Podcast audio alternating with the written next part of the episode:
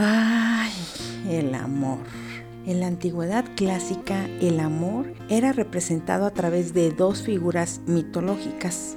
Cupido, quien representaba la atracción sexual y la fertilidad, conocido como Eros en la mitología griega. Y a su vez, Venus representaba la imagen femenina del amor sensual y la belleza, conocida como Afrodita en la mitología griega.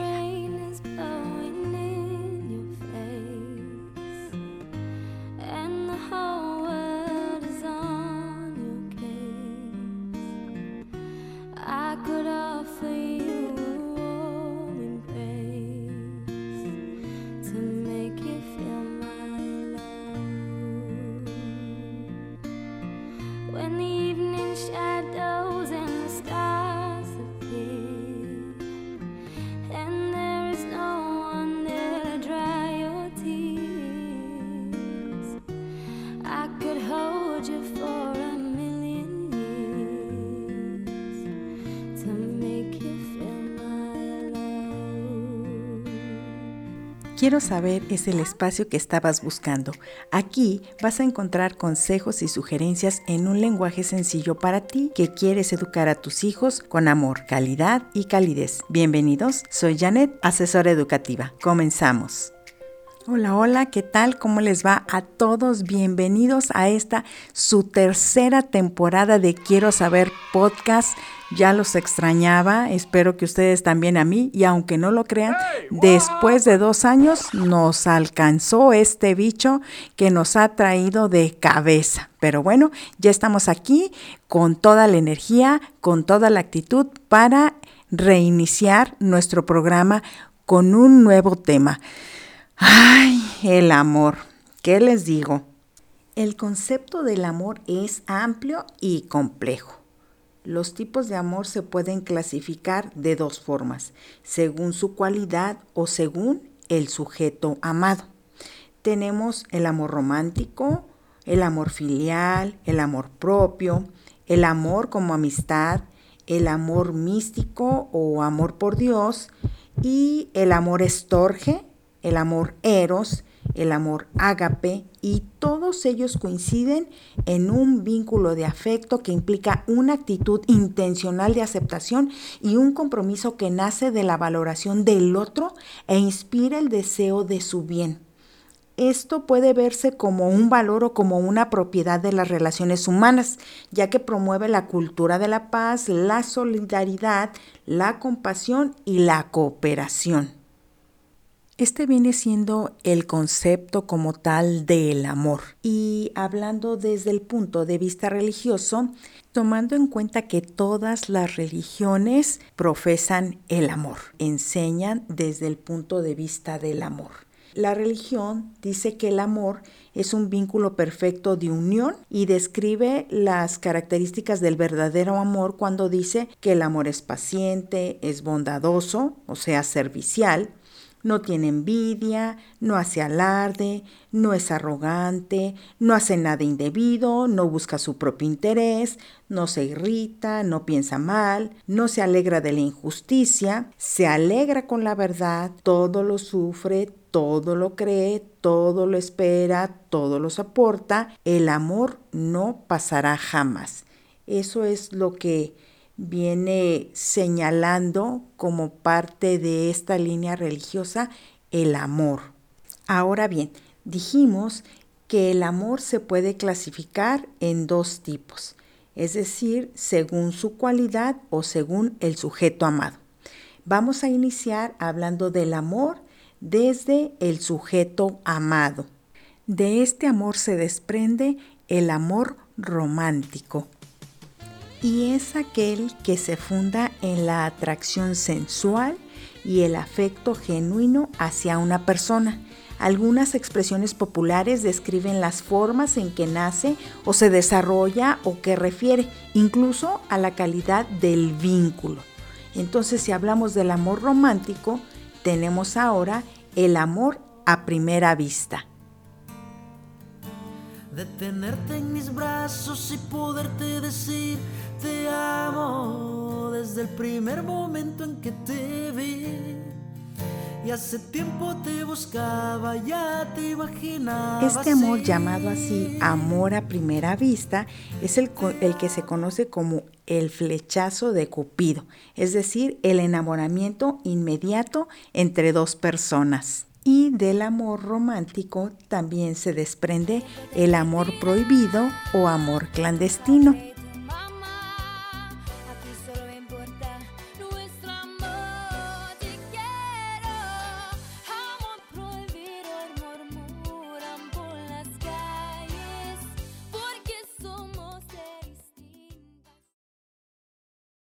Y como bien lo dice la canción, estas dos personas no pueden estar juntas por diferentes situaciones. Sin embargo, se empeñan en vivir su relación a escondidas. Otro tipo de amor romántico también es el amor a distancia.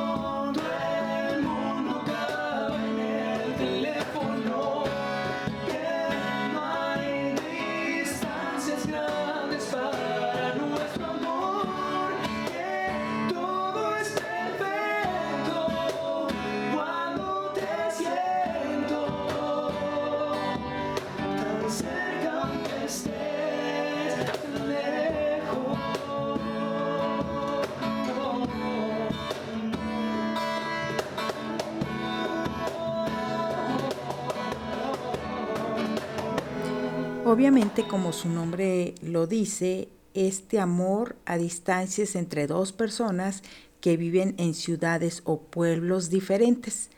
Y hoy en día, bueno, están proliferando las relaciones a distancia gracias al Internet. En mis tiempos era la carta o la llamada telefónica.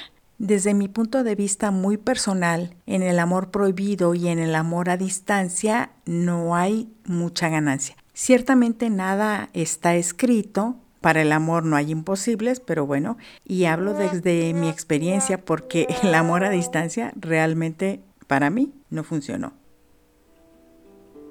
Bueno, hablemos de cosas más agradables como el amor verdadero. El amor verdadero es el afecto probado que una persona manifiesta por otra, capaz de superar la fase del enamoramiento inicial y cualquier adversidad.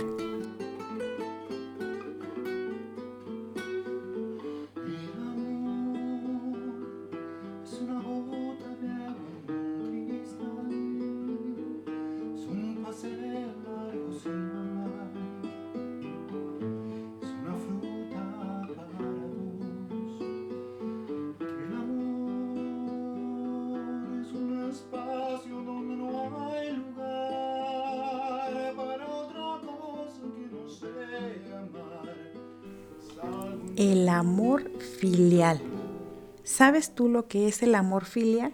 Bueno, pues es el que existe al interior de la familia y se da entre padres, hijos, tíos, abuelos. Ese es el amor filial y es el que tú debes de fomentar en tus hijos para fortalecerles su autoestima y proveerles de seguridad.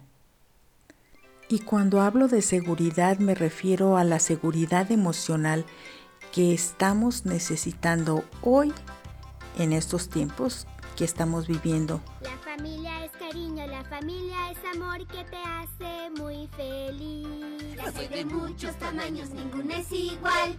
Y la mía me gusta así, sí, la mía me gusta así. El amor fraternal es muy parecido al amor filial. Este es el que profesamos a nuestros hermanos y amigos, como en la película de los tres mosqueteros. Todos para uno y uno para todos. Es cuando vemos a nuestros amigos como hermanos y a nuestros hermanos como amigos.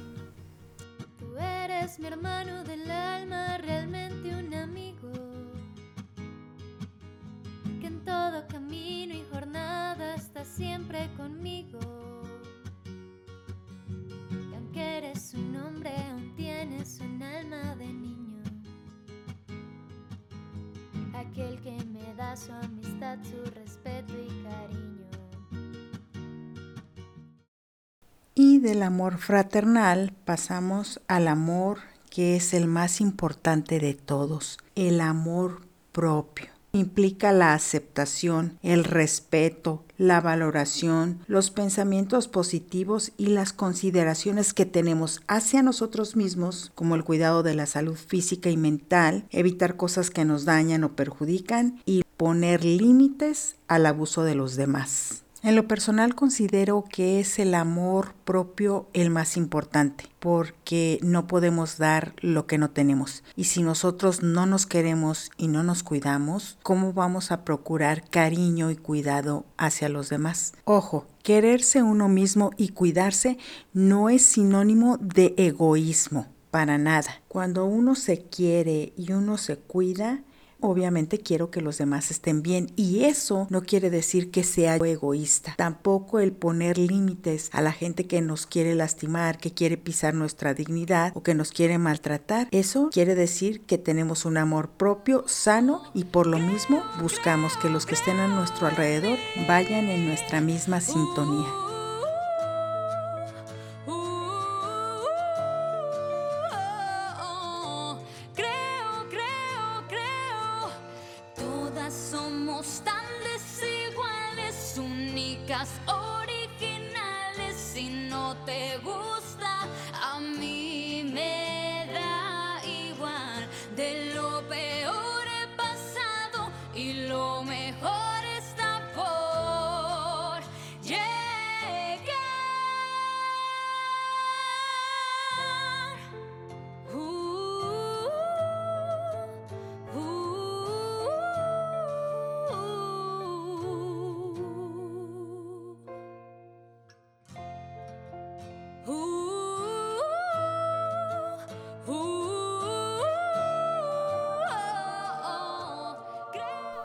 Pasamos ahora a hablar del amor místico o el amor a Dios. Esta es una actitud en la cual la mente y el corazón están alineados con la voluntad de ese ser superior, como lo quieras llamar. Y esto implica una postura de reflexión y compromiso sincera a través de la oración y el amor fraterno. Esto fue el primer tipo de amor que existe. Dijimos que era el amor según el sujeto amado. Ahora vamos a hablar del segundo tipo de amor que se refiere al amor según su cualidad, es decir, a su esencia. En la antigüedad los griegos clasificaron al amor como filia, estorge, eros y ágape.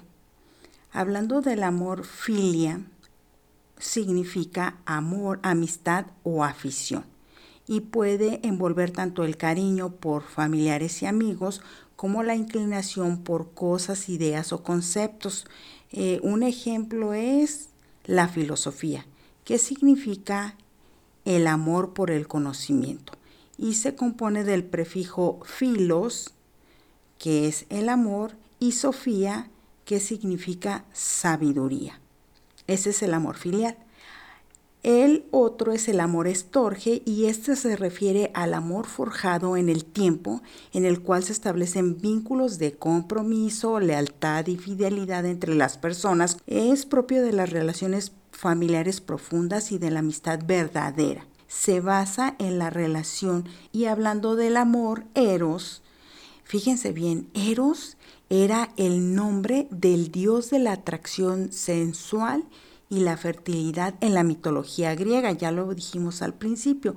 Por lo tanto, el amor como eros corresponde a la atracción, el deseo y la pasión que se genera entre dos personas. Tenemos como un caso, para que nos quede más claro, el famoso amorío entre Marilyn Monroe y John F. Kennedy, que era un amor profundo, pero que no implicaba necesariamente un afecto. Ahora bien, el amor ágape, el que más se usa en las religiones, ágape es una palabra griega que significa originalmente amor y ternura y que devino de la era cristiana, donde se habla del amor al prójimo. Tratar al prójimo como a ti mismo. El amor ágape es el amor incondicional y desinteresado que procura en todo tiempo el bien del otro y se puede experimentar hacia las personas, la humanidad, la naturaleza y lo divino. Por ejemplo, el amor que la madre o el padre profesa a sus hijos. Ese es un amor ágape, un amor puro. En este momento quiero hacer mención aparte del amor platónico, ya que existe una diferencia entre su significado original y su uso popular, el uso que le damos hoy en día. Fíjate que el filósofo griego Platón identificó y reconoció diversos tipos de amor. Él consideraba que el amor perfecto es el que aspira al conocimiento y se basa en la virtud. Por ello, constituye un ideal inalcanzable del alma. En la cultura popular hoy en día, la idea del amor platónico se traduce como amor imposible o no correspondido, hablando en el sentido romántico. Esto quiere decir que es una fantasía. Por eso cuando alguien se enamora de un imposible, se dice que experimenta un amor platónico. ¿Cuál es el objetivo de hablar acerca del amor?